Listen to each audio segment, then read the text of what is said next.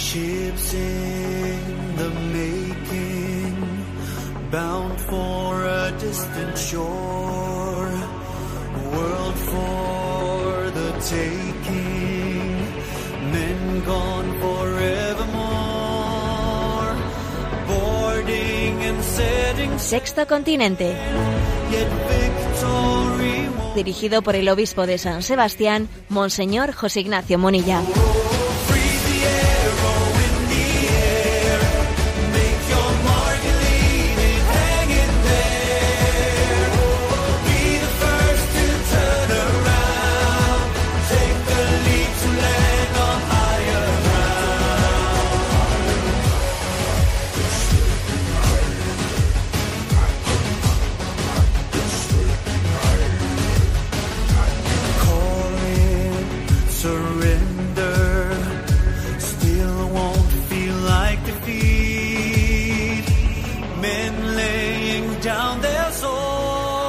Un cordial saludo a todos los oyentes de Radio María. Un día más, con la gracia del Señor, nos disponemos a realizar este programa llamado Sexto Continente, que lunes y viernes de 8 a 9 de la mañana, una hora menos en las Islas Canarias, realizamos en directo aquí en Radio María España.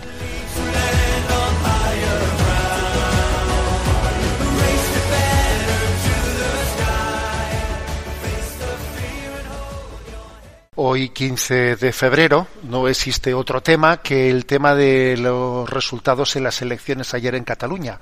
Os podéis imaginar que yo no voy a hacer una evaluación de los resultados electorales. ¿eh? No sería propio, pero sí voy a decir que quizás a nosotros nos corresponde el tener conciencia de dónde se está jugando, en qué instancia, en qué lugares se está jugando esencialmente eh, pues el, el futuro de la humanidad y, eh, y la calidad moral, eh, moral y espiritual de, de una cultura, de una cultura de raíces cristianas y plenamente secularizada como la nuestra en este momento. ¿Dónde se está jugando ese futuro? A ver, se está jugando en el tipo de en los resultados que, que aconteciesen ahora en Cataluña, dependiendo de si salía mayoría nacionalista, eh, independentista, si salía mayoría constitucionalista, si era transversal, si no era transversal. Mm, ¿Verdaderamente pensamos que se está jugando en eso? Bueno, yo no quito obviamente la importancia también y la trascendencia que tenga también eh, pues las alianzas que se realicen en unas elecciones autonómicas, ¿no? No lo desprecio, pero sí quiero subrayar cómo es una paradoja que mientras que vemos bloques y posicionamientos completamente enfrentados, ¿no? En materia identitaria, sin embargo, estamos tragando mayoritariamente, mayoritariamente se está tragando desde las distintas sensibilidades identitarias un pensamiento único común de un nuevo orden mundial que pretende rediseñar eh, la concepción antropológica de, del hombre, de la vida, de la familia, del matrimonio, que pretende negar la naturaleza, la existencia de una ley natural, de unas raíces, de una tradición.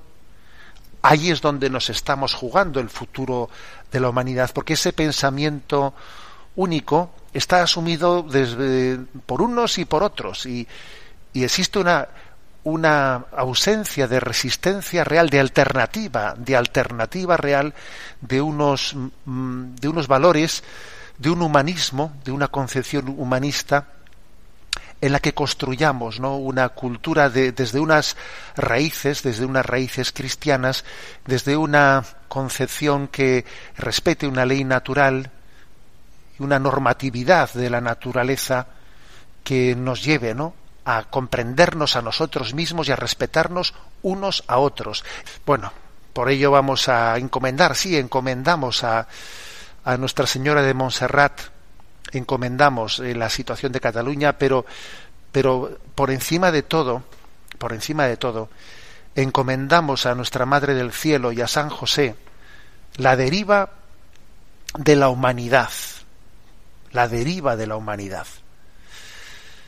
Sexto Continente es un programa que tiene interacción con los que sois usuarios de redes sociales en Instagram y en Twitter a través de la cuenta arroba obispo munilla, con los que sois usuarios de Facebook a través del muro que lleva mi nombre personal de José Ignacio Monilla.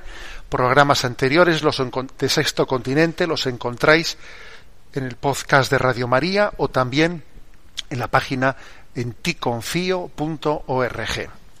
Hoy dedicaremos más espacio que lo habitual para atender a las llamadas de los oyentes, las preguntas de los oyentes, pero antes vamos a, abordar esa, eh, esa sección llamada Aforismos de Chesterton, en la que hoy vamos a desarrollar un concepto que, si nominalmente, es el de extrañeza en el sentido de sorpresa, eh, paradoja, capacidad de admiración. ¿eh? Digamos, este es el aforismo que analizamos en Chesterton. ¿eh? Repito, extrañeza, pero en ese sentido, sorpresa, capacidad de, de, de, admiración ante paradojas, ante, ante misterios que uno ve en la vida. ¿no? Bueno, comienzo por una frase que es una genialidad. Dice, está escrito en lo más profundo del libro de la vida. Si miras una cosa 999 veces, estás perfectamente a salvo. Pero a la mil, si vuelves a mirar, estás en peligro de verla por primera vez. Bueno, obviamente lo de lo de estar a salvo en peligro es una ironía, ¿no? Pero aquí lo que él dice, mira, puedes mirar una cosa 999 veces, ¿no? Y no has terminado de de percibir eh, lo, que, lo que esconde, lo que encierra, eh, el milagro de la vida que, que, encierra. Lo ves, la, lo ves la, número mil y, y, de repente en ese momento se te descubre y se te, y se te abre un misterio que antes no había sido capaz de penetrar en él, ¿no? Se refiere Chesterton a que las cosas ordinarias, dice otra expresión suya, ¿eh? las cosas ordinarias son más valiosas que las extraordinarias. Mejor, son más extraordinarias. O sea que en las cosas ordinarias hay una pues una, un misterio que está escondido, hay una maravilla que está escondido, pero que como es ordinario, como lo ves todos los días, tienes el riesgo de, no percibirlo. ¿eh? Y dice él, por ejemplo, un simple hombre sobre sus dos piernas te das cuenta lo que es, ¿eh? que, que exista ese equilibrio en el ser humano y que vayamos caminando con una perfecta sincronización corporal, que estemos pensando ahora mismo, ¿tú te das cuenta de lo que es eso? ¿Eh? Y dice Chesterton, las cosas que los hombres vemos a diario son las cosas que no vemos jamás. A ver, tú estás viendo diariamente una serie de cosas que no las ves. O sea, no te das cuenta. No te das cuenta de qué maravilla es eso, de qué misterio es eso. Tú como has visto todos los días que sales andando de casa, quizás, ¿no? Hasta que algún día no te quedes en una silla de ruedas, no te das cuenta de lo que era andar todos los días. ¿eh? Entonces repito esta frase de Chesterton, ¿eh? Las cosas que los hombres vemos a diario son las cosas que no vemos jamás. Por eso me parece una genialidad ¿eh? esta frase. Eh, la voy a repetir. Está escrito en lo más profundo del libro de la vida. Si miras una cosa 999 veces, estás perfectamente a salvo. Pero a la mil, si vuelves a mirar, estás en peligro de verla por primera vez. Entonces, abramos los ojos, ¿no? Yo, yo, recuerdo que teníamos un profesor, ¿no? Que cuando iba con los, con los seminaristas al monte, y nos decía que no miráis, que no miráis, pero mirad esto, ¿eh? mirad, mirad esta naturaleza, mirad esto, que no miráis. Bueno, pues es que existe ese peligro, ¿no?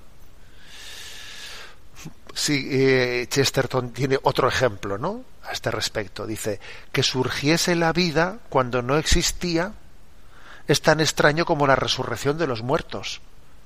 A ver, ¿no? Y de repente brotó la vida, ¿no? Anda, sí, porque sí, ¿no? ¿Y eso cómo fue eso? O sea, pues mira, eso es como, como la resurrección de los muertos. O sea, ¿qué, qué es más? ¿Eh? ¿Que resuciten los muertos o que, o, que brote la vida donde no existía la vida? Pues es que, ¿eh?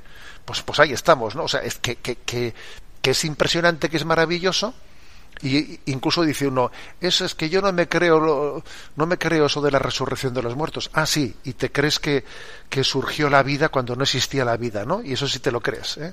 ¿Te crees que de una explosión primera naciese la vida? Y te cuesta creer lo de la resurrección de los muertos. Pues anda que, ¿eh? Bueno, entonces sigue caminando Chesterton y dice, ese asombro, esa extrañeza, es la luz de toda poesía. O sea, la luz de toda la poesía es esa capacidad de asombrarse. Y, sigue y añade, en todo lo que importa, lo de dentro es mucho más grande que lo de fuera. Ver el misterio de las cosas que está escondido. ¿eh? En todo lo que importa, lo de dentro es mucho más importante que lo de fuera. Por eso el no ser superficial, el no quedarte mirando las cosas en la epidermis, ¿eh? sino darte cuenta de, del misterio que encierran, pues esa, es esa capacidad de sorpresa, de capacidad de, de, impacto que la realidad tenga, tenga en nosotros. Bueno, dejamos a Chesterton y vamos ahora con el rincón del DOCAT. De vez en cuando tengo a alguien que pregunta, ¿qué es eso del DOCAT? DOCAT es un libro que de una manera sintética hace un resumen de la doctrina social de la Iglesia. ¿eh? Llevamos ya más de, dos, más de dos centenares de puntos comentados y que conste que quedan todos ellos recogidos en esa página web de enticonfio.org. ¿eh? Allí uno puede acceder a todos los puntos del DOCAT en la sección Catecismos. Bien, nos toca el punto 233.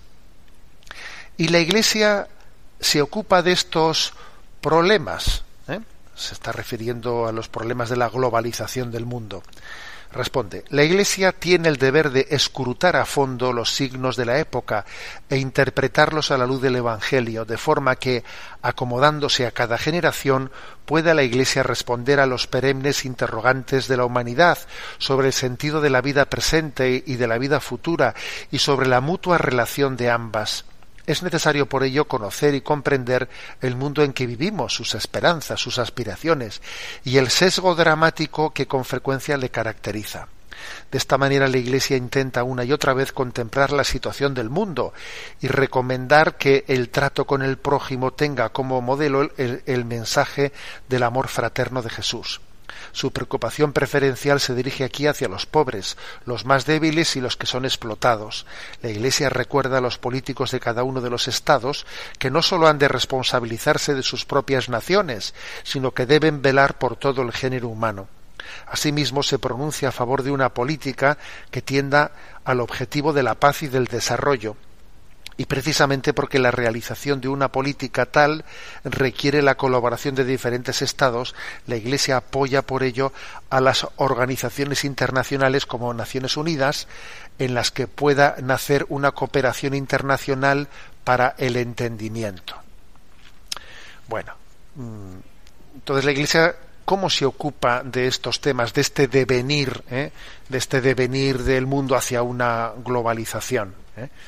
Bueno, pues si me permitís un, símil, bueno, tenemos, el hombre tiene dos orejas, ¿no? Dos oídos.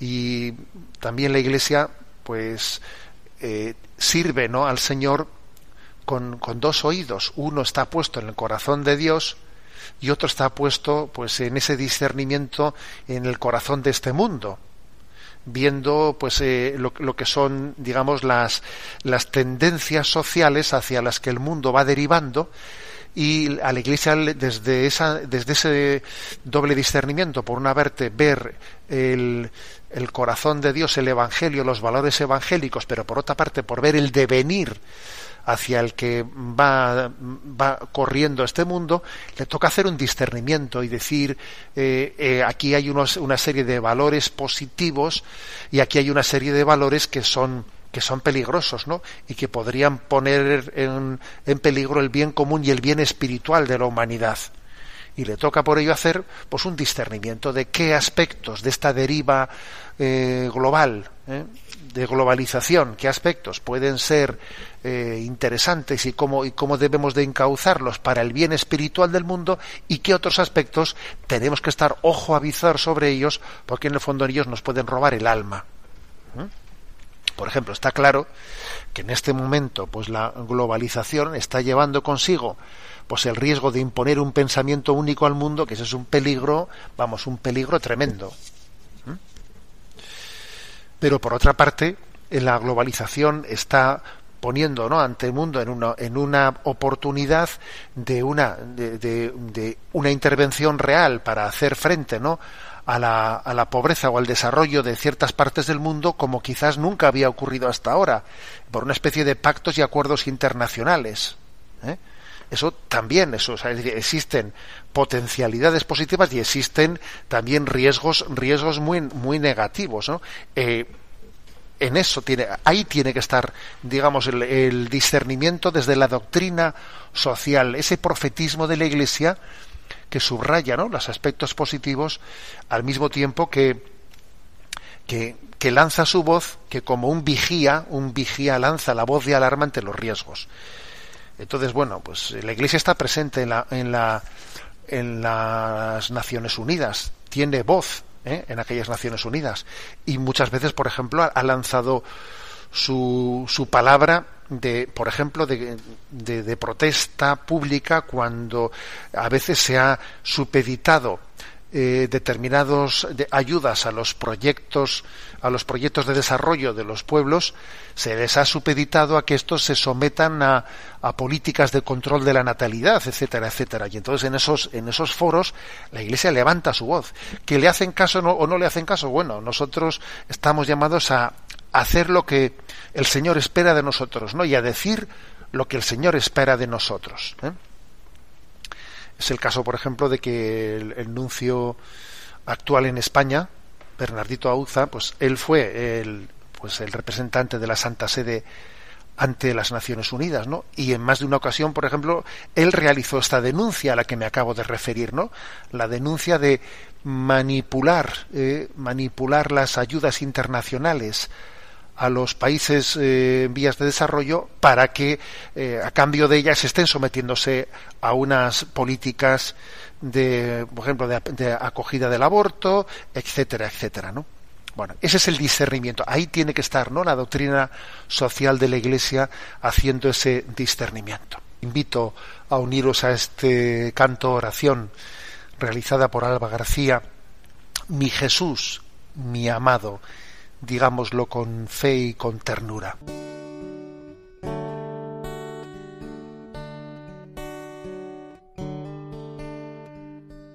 Vengo a rendirme a tus pies, agradecido Señor, me perdonaste, cambiaste mi corazón vida diste por mí en una muerte tan cruel porque me amaste siendo yo un vil pecador. Quiero postrarme ante ti Jesús y en silencio. Reconocer que tu amor por mí no merezco. Mi Jesús, mi amado, quiero postrarme ante ti para adorar. Mi Jesús, mi amado,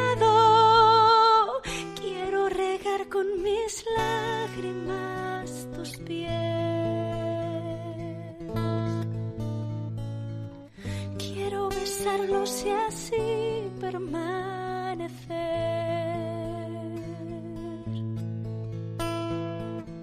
y derramar ante ti todo mi ser. Vengo a rendirme a tus pies, agradecido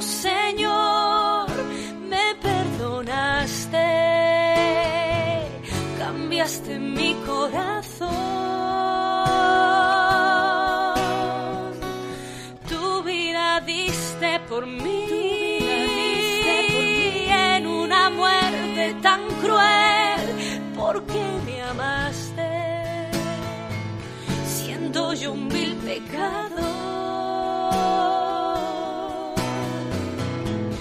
Quiero postrarme ante ti, Jesús, y en silencio reconocer que tu amor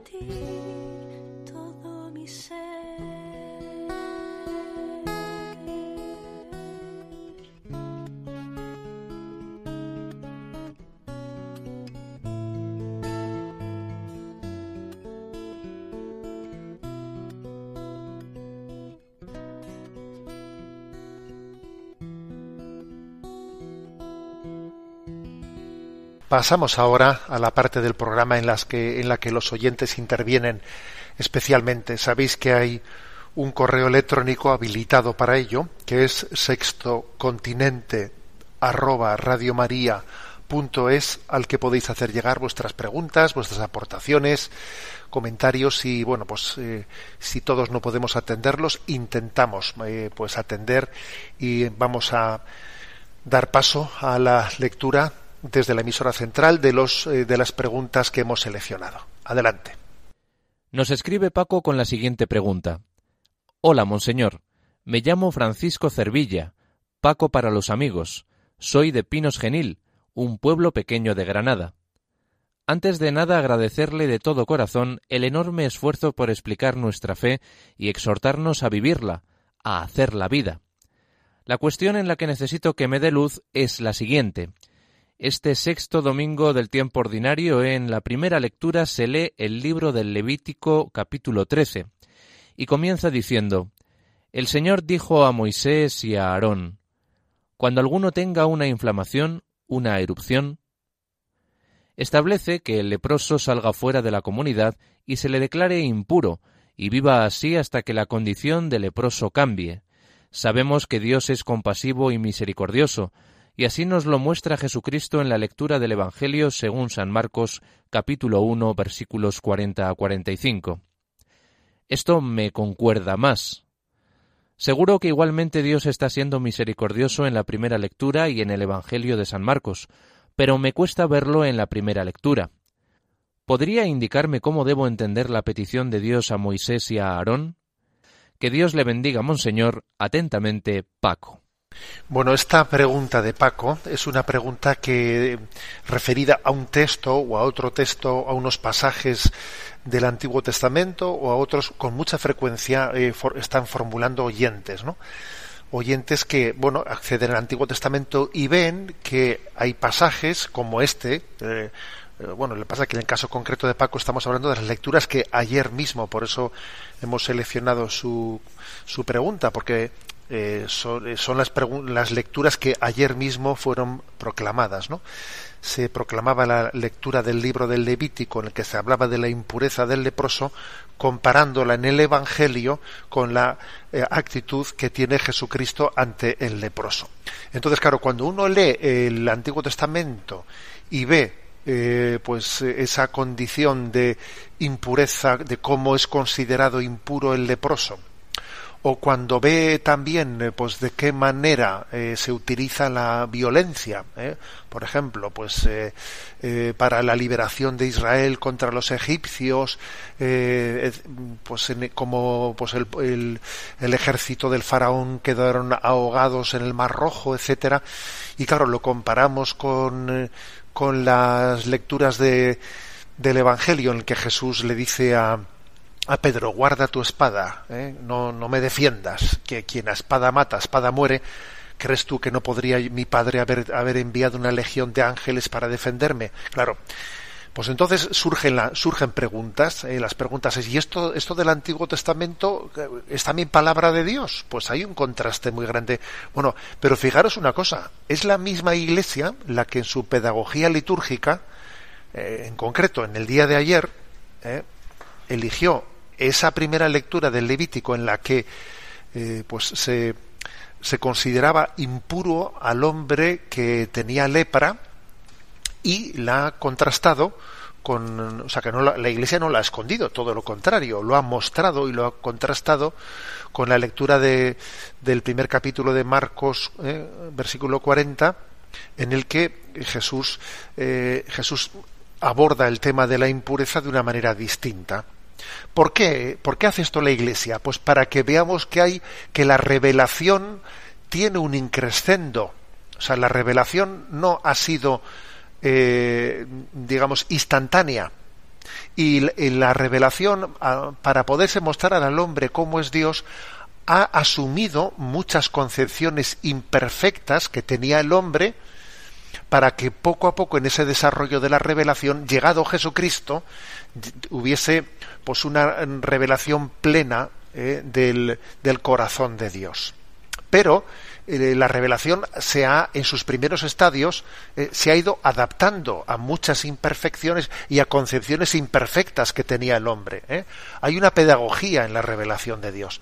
Entre otras cosas porque hubiese sido imposible otra cosa, porque unos pueblos más primitivos, que no tenían una sensibilidad espiritual, pues no podían entender desde el primer momento la concepción de, la plena revelación que Dios ah, nos aguardaba en la plenitud de los tiempos para mostrar en Jesucristo. ¿eh?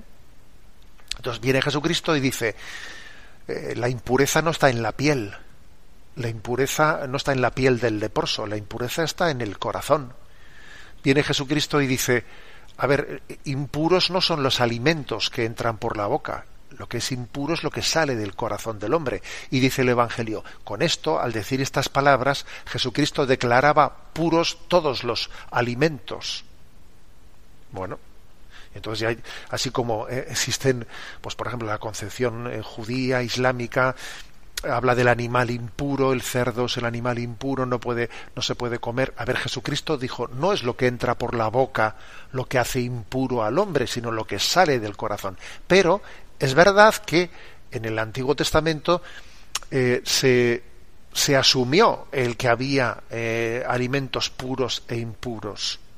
Y poco a poco se, se, fue purificando esa concepción diciendo, a ver, la impureza, eh, los profetas fueron poniendo el acento en que la impureza auténtica, la que tenemos que la que tenemos que cuidar especialmente es la del corazón. En todo caso, en todo caso las enfermedades externas serán como un eco del pecado en el cosmos, pero, lo, pero serán como un reflejo de lo que ha acontecido en el interior del corazón del hombre.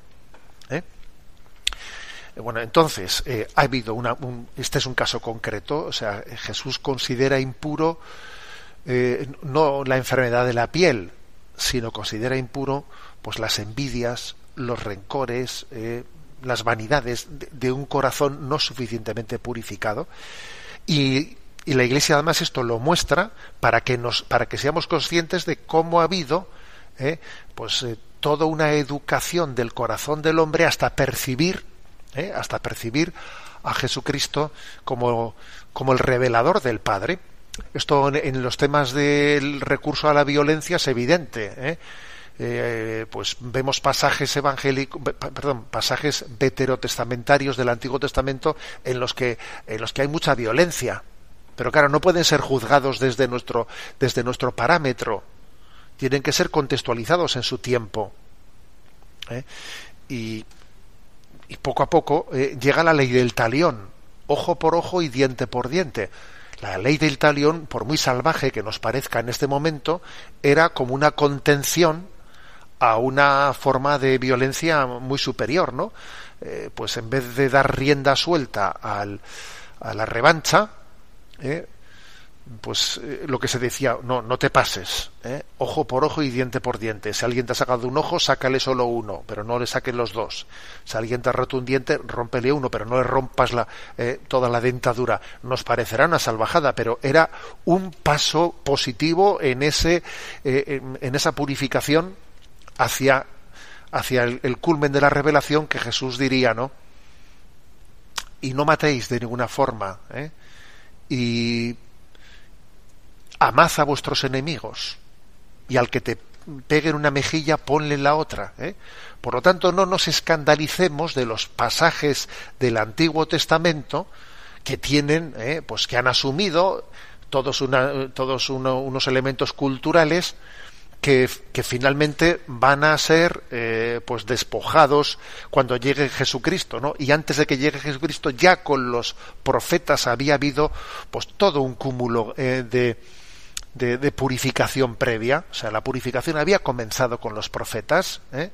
había comenzado con los profetas, eh, por ejemplo, cuando, eh, cuando critican la penitencia, la penitencia que no, que, no comienza por tener misericordia de los pobres, ya había comenzado esa labor en los profetas, ¿no? Pero es finalmente Jesucristo el que tiene esa cumbre de la revelación.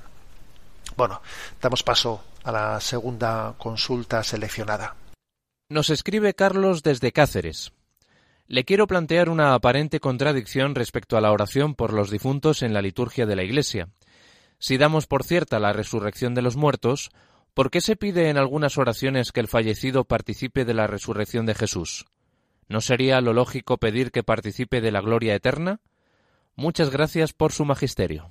Bien, como el propio Carlos ya dice en su eh, pregunta, es una aparente contradicción. ¿eh? Y para explicarlo, hay que entender que las, perdón, que las palabras, cuando las utilizamos y también en la Sagrada Escritura, tienen una contextualización de a qué se están refiriendo.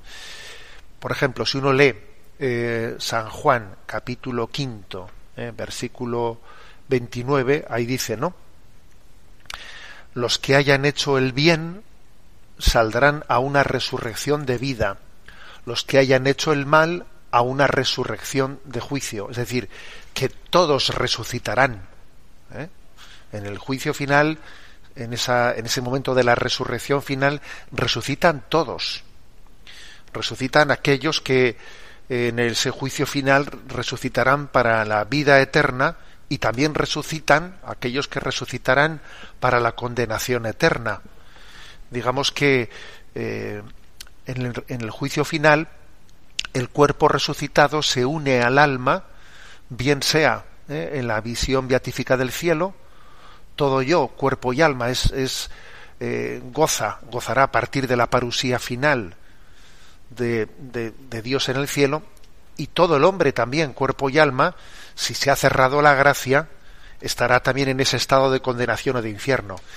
Lo que entonces acontezca, acontece es que el estado llamado de purificación o de purgatorio termina ¿eh? y todas las almas del purgatorio ya pasan al cielo, pasan al cielo porque ya han sido definitivamente purificadas, ¿no? Y se unen obviamente a sus cuerpos resucitados. Bueno, entonces, así como existe este texto de Juan 5, ¿eh? Eh, Juan 5, 29 decía, unos resucitan para la vida eterna y otros resucitan para juicio, se refiere para la condenación eterna, eh, hay que decir que otros textos, cuando dicen, ¿no? Porque confío y espero en la resurrección, eh, ese término de esperar en la resurrección de Jesucristo se refiere resurrección para la vida eterna, para la salvación. O sea, el contexto en el que se utiliza en ese término de espero, confío, le pido a Dios la resurrección, se refiere resurrección para la vida eterna, claro, no resurrección para la condenación, porque en sí la resurrección eh, eh, es, es, indudable para todos, todos estamos llamados a resucitar, pero, repito, hay muchos textos evangélicos y litúrgicos también, ¿eh? y litúrgicos, en los que eh, es, estamos eh, subrayando, subrayando la, la, resurrección, o sea, nuestra fe en la resurrección como fe en la salvación eterna, en resucitar para la vida eterna. Damos paso a la siguiente pregunta. Una oyente cuya identidad preservamos nos dice Buenos días, monseñor. En primer lugar, quiero darle las gracias por su programa. Me ha ayudado mucho a lo largo de un bache complicado. La duda que tengo es la siguiente. ¿Sabe usted que hay mucha gente que entiende el catolicismo de forma relativa y hace una interpretación personal de las escrituras y del catecismo de la Iglesia? Por ejemplo, gente que cree que el aborto está bien y no va contra las leyes de Dios.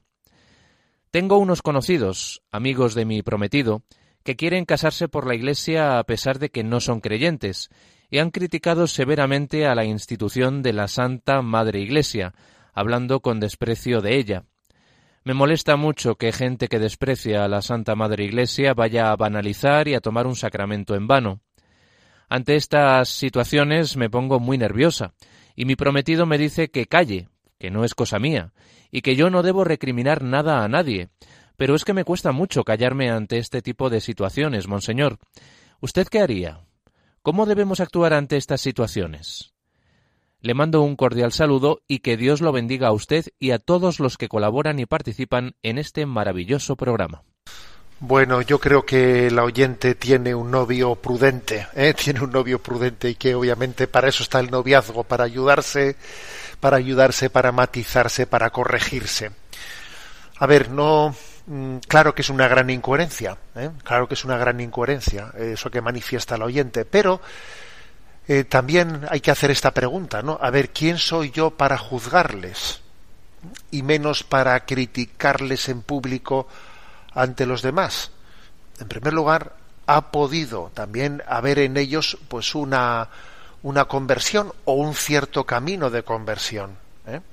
También ha podido acontecer que cuando se han manifestado de esas maneras críticas, etcétera, eh, estuviesen hablando pues, con ligereza, ¿eh? sin, que, sin que realmente ellos estuviesen en, en, una situación de rechazo explícito, consciente de apostasía, sino que a veces hay gente que, que habla más de lo que piensa, que dice muchas tonterías, ¿no?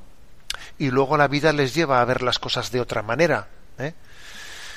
Incluso vamos a pensar que, vamos, pues que, que, que, siga existiendo contradicción en ellos. Bien, pero, pero eres tú, eh, soy yo el que tiene que denunciarlo.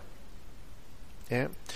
Más bien yo pienso eh, que, que habrá que llevarlo a la oración, rezar por ellos, no criticarlos ante los demás, rezar por ellos. Quizás hay que valorar la posibilidad de que yo, pues si, si, tengo una relación mínimamente estrecha, no, pues pueda pueda ejercer también una, una corrección fraterna. Eso hay que valorarlo, tal y como se expresa eh, la pregunta al oyente, no parece que ella tenga mucha facilidad, o sea, mucha posibilidad de poder hacer esa corrección fraterna, pero eso, bueno, hay que, hay que valorarlo. ¿eh? En cualquier caso, no, no le corresponde, ¿no? Pues en caso de la pregunta que formula el oyente, no le corresponde a ella ser la que los denuncie. No, ¿eh? Yo creo que cuando el Señor nos dice, a ver, no juzguéis y no seréis juzgados, no condenéis y no seréis condenados, pues también habrá que aplicarlo a una situación como esta, ¿no? Por otra parte, yo en estas situaciones también suelo decir, a ver, José Ignacio, mmm, madre mía, que también a mí me podrían decir, oye, tú que eres obispo, de ti no, no, cabría esperar que esto y esto y esto y esto lo hicieses mejor pues, eh, pues fíjate, ¿no? Pues claro que el Señor me podría decir a mí muchas cosas. Luego yo, a ver, en, en la Sagrada Escritura hay un texto eh, que dice la de Isaías: la mecha humeante no la apagará, la caña quebrada no la cascará. Es un texto eh, que está en Isaías capítulo 42, versículo 3. Eh. La caña quebrada no la cascará, el pábilo vacilante no lo apagará, que es obvio que es un texto en el que parece que viene a decir que el Mesías, el Espíritu de Jesús, viene a valorar lo positivo, lo poco positivo, o aunque sea débil, pero lo poco que exista de positivo en las personas, y, e intente reforzarlo. La caña quebrada no la cascará el pábilo vacilante no lo apagará. ¿eh? Quizás nuestro espíritu sería decir, pues mira, acabemos con esto, ¿eh? acabemos con esto y, y empecemos de nuevo, porque tener gente así, ¿eh? pues para tener gente así más vale no tenerla.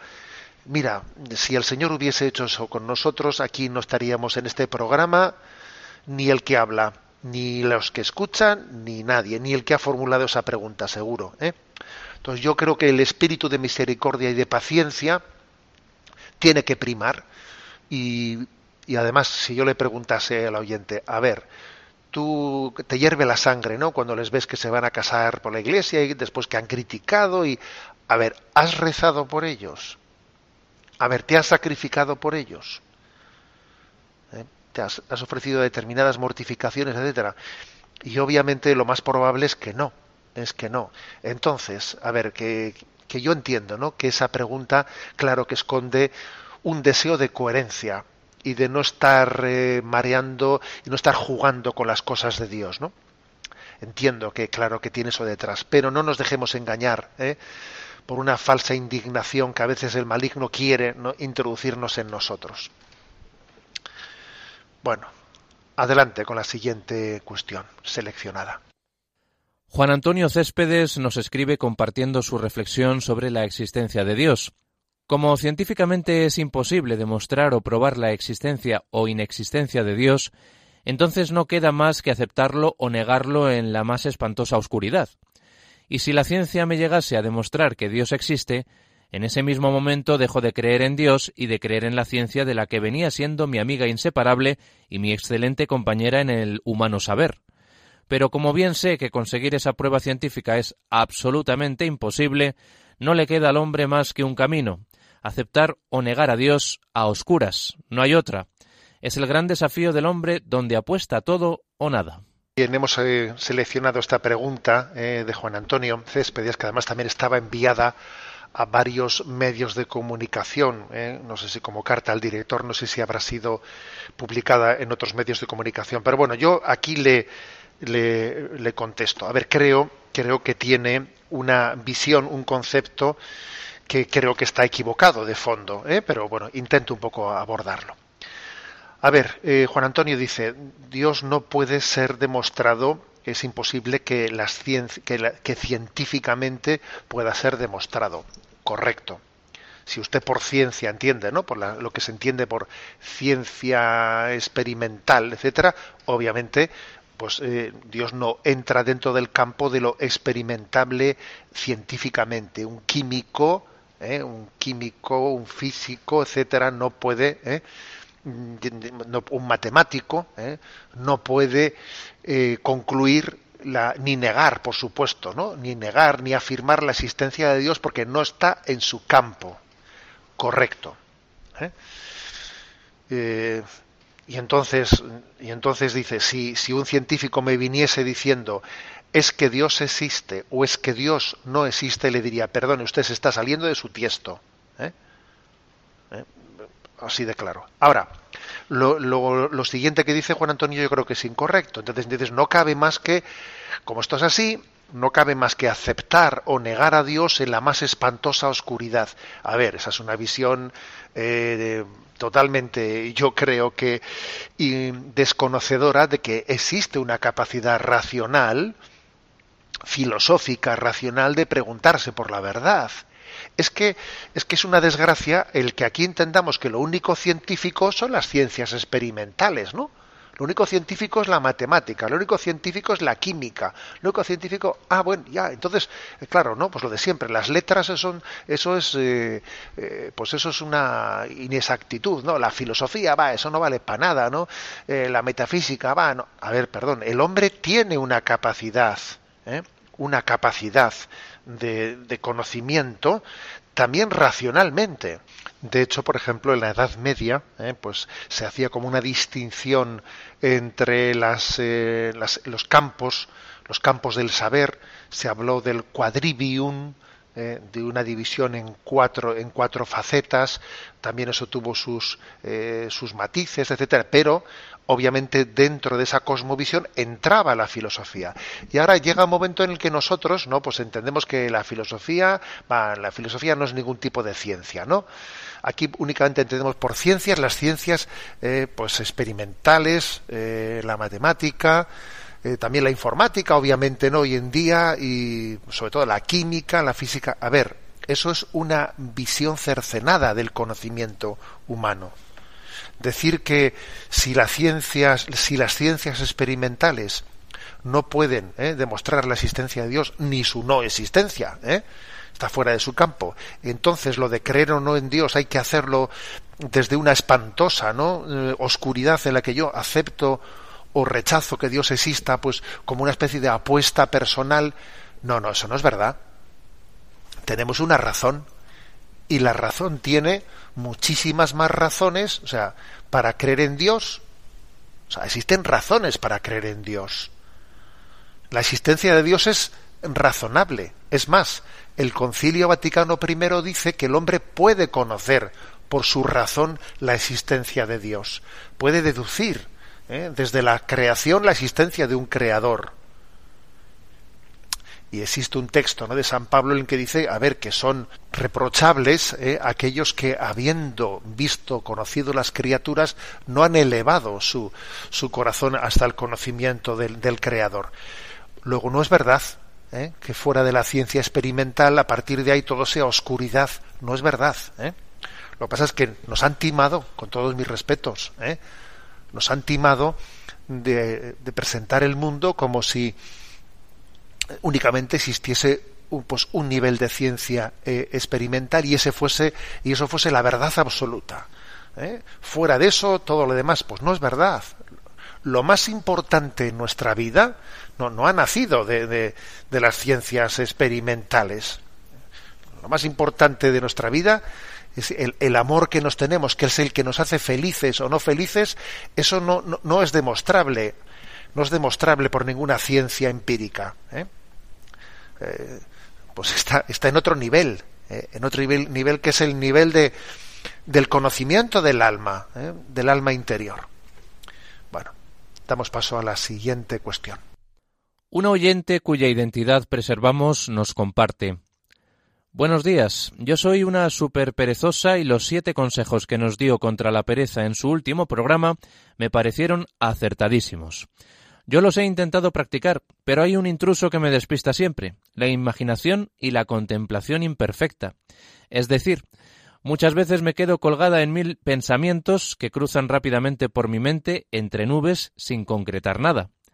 Esporádicamente consigo hacer algunas cosas, sin ser capaz de perfección ni elaboración, y cuando despierto de estas envolturas mentales, descubro que la ropa se acumula en montones y tengo mi trabajo pendiente. A veces el tiempo lo ralentizo interiormente, sin embargo, las agujas del reloj mantienen su ritmo constante, y aquí llega el desequilibrio y el caos. Solicito un consejo para esta derivada de la pereza. Gracias y un cordial saludo. Bueno, yo no creo que esos síntomas eh, que describe la oyente eh, sean una derivada de la pereza, eh, como dice ella. Para los que no lo escucharon, les recuerdo que el 8 de febrero, en este programa de Sexto Continente, hablé de siete consejos para vencer la pereza, ¿no? Y por mucho que, y que por cierto, además de estar ahí en el podcast de iVox y de Radio María, también en la página enticonfío.org hemos extraído, extraído esos siete consejos para la pereza y están en ese apartado en el que se llama píldoras. Bien, cierro paréntesis. Digo que por mucho que al oyente le haya parecido que esos siete consejos para la pereza eran eh, perfectos para ella, a ver, yo creo que los síntomas que ella describe eh, son, son otra cosa, eh, son otra cosa. No, no, todo hay que achacarlo a, la, a un pecado capital que es la pereza. También yo creo que hay eh, pues un, un, factor psicológico importante en lo que dice la oyente. ¿eh? Hay distintos patronos, ¿no? Perdón, sí, patrones eh, de, de, personalidad. Pues hay personas que tienen una tendencia muy imaginativa, soñadora, ¿eh? soñadora, ese quedarse colgada en pensamientos, casi como evadida, etcétera, ¿no? Que de repente despierto y se me ha pasado un montón de tiempo y veo que tengo las cosas por hacer, etcétera. A ver, yo creo, yo creo ¿eh? que eso más que achacarlo a la pereza sin más, también hay que hay que referirlo a una a una eh, pues a una cierta psicología que tiene un patrón pues muy imaginativo, soñador y que tiende a abstraerse de la realidad, que tiene, que tendrá muchos, muchos aspectos positivos, por supuesto, ¿eh? pero, pero tiene sus riesgos y quizás eh, para poder superar esa tendencia, pues haya que hacer eh, pues una, una, cierta labor, labor de, de cómo ordenar la concentración, de cómo concentrarme ciertos equilibrios, a ciertos ejercicios un poco también psicológicos de, de concentración, etcétera, pues pueden ser buenos. ¿eh? Yo recuerdo que siendo seminarista, fijaros bien, ¿no? pues andaba con la, con la imaginación que se me iba y, y me costaba rezar, etcétera. Y me acuerdo que el, el curso de espiritualidad que hicimos en el seminario, se lo consulté al director espiritual, ¿eh? y, y él me dijo, bueno, pues, a ver, lo importante de la, de la oración ciertamente no es estar muy concentrado, ¿eh? Sino poner el corazón en Dios. Ahora bien, también para que te ayude, ¿no? Para que te ayude a tener una imaginación más eh, con capacidad de autocontrol de tu imaginación. Me, fijaros qué, qué, qué, ejercicio me dijo, ¿eh? Mira, no le des mucha importancia a esto, me dijo, pero bueno, hazlo de vez en cuando. ¿eh? Ponte delante, me dijo él, ¿no? De, de un, ¿eh? pues eso, de una pared y vete contando o, o, de una, o de un lugar en blanco y con tu imaginación vete poniendo un ladrillo y luego pones el segundo y coloca el tercero, imagínate el cuarto, el quinto, haz la segunda fila, la tercera, imaginándote ladrillo por ladrillo, ¿eh? obligándote a ti a, sostener la, la, imaginación, ¿no? La concentración, a no divagar, a no irte por ahí, así hasta que hagas una pared de mil ladrillos, me dijo. ¿eh? de mil ladrillos. Y me sugirió ¿eh? que hiciese eso como un ejercicio de, eh, con, de tener capacidad de concentración y de, y de centrarte en tu imaginación, ¿no? Para que no se te, no se te escape la, la imaginación. Bueno, fue un ejercicio caro. Es verdad que entonces yo, te, yo tenía, ¿qué tenía yo? Pues tenía 19 añitos o 20 añitos, ¿no? Y es verdad que en ese momento en tu vida en el que todavía quizás estás más por, por hacer, por formar, ¿eh? Pues quizás hacer este ejercicio cuando uno tiene 40 o 50, supongo que ya ¿eh? nuestra, nuestra imaginación, nuestra, eh, nuestra forma mentis es más difícil ya de educar, más difícil de educar. En todo caso, ¿eh? a ver, yo no, yo esos síntomas que, que dice el oyente no los calificaría moralmente de pereza, ¿eh? aunque puedan tener también algún aspecto, ¿eh? que no lo niego. ¿eh? Y si le vinieron bien los siete consejos, pues adelante con ellos, ¿verdad? Pero quizás aquí también hay un aspecto psicológico de que alguien es un poco soñador y se queda un poco colgado en sus, en sus pensamientos y en sus imaginaciones, igual necesita un cierto ejercicio de concentración, de concentración. Bueno, adelante con la última de las preguntas seleccionadas. Javier Alba nos plantea, mi pregunta es, ¿qué es la comunión espiritual? Durante siglos los cristianos enfermos recibían la comunión en sus casas de un modo real, no espiritual.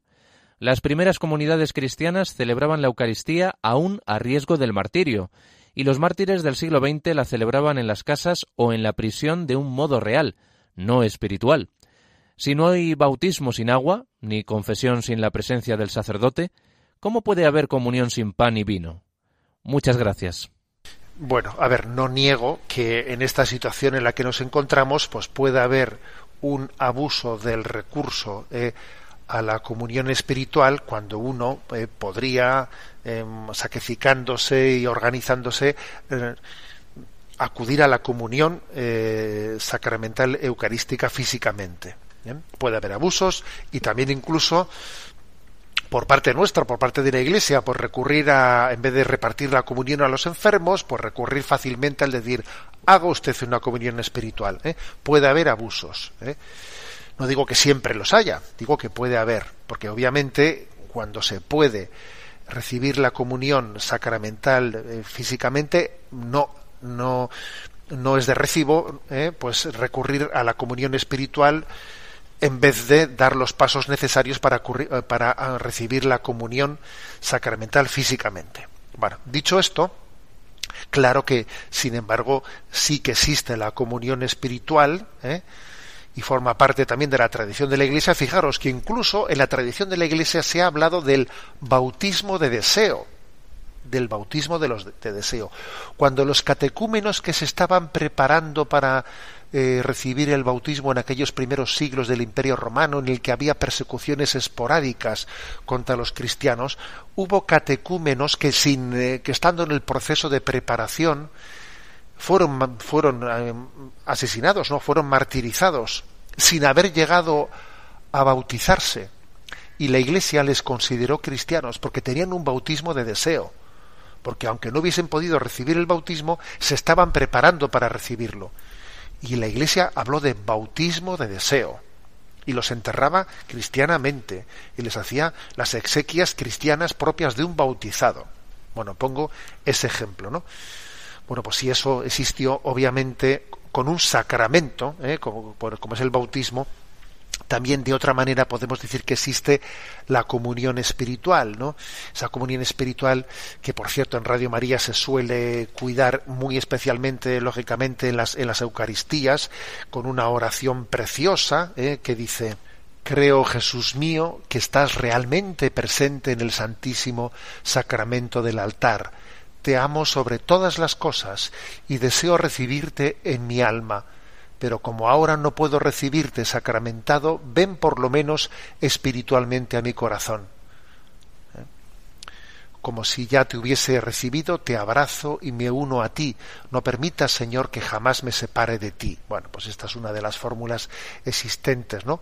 Y creo que es, que es preciosa, que es maravillosa y nos demuestra que el Señor pues tiene eh, como Señor que es, es el Señor, ¿no?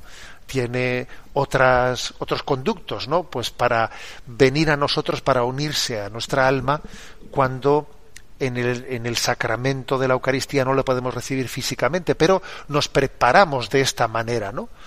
para, la, para, el momento en que podamos recibirle y mientras tanto espiritualmente ya le estamos recibiendo, ¿no? en la medida en que el Señor en su gracia eh, nos quiera conceder ese encuentro. Tenemos el tiempo cumplido. Me despido con la bendición de Dios Todopoderoso, Padre, Hijo y Espíritu Santo. Alabado sea Jesucristo.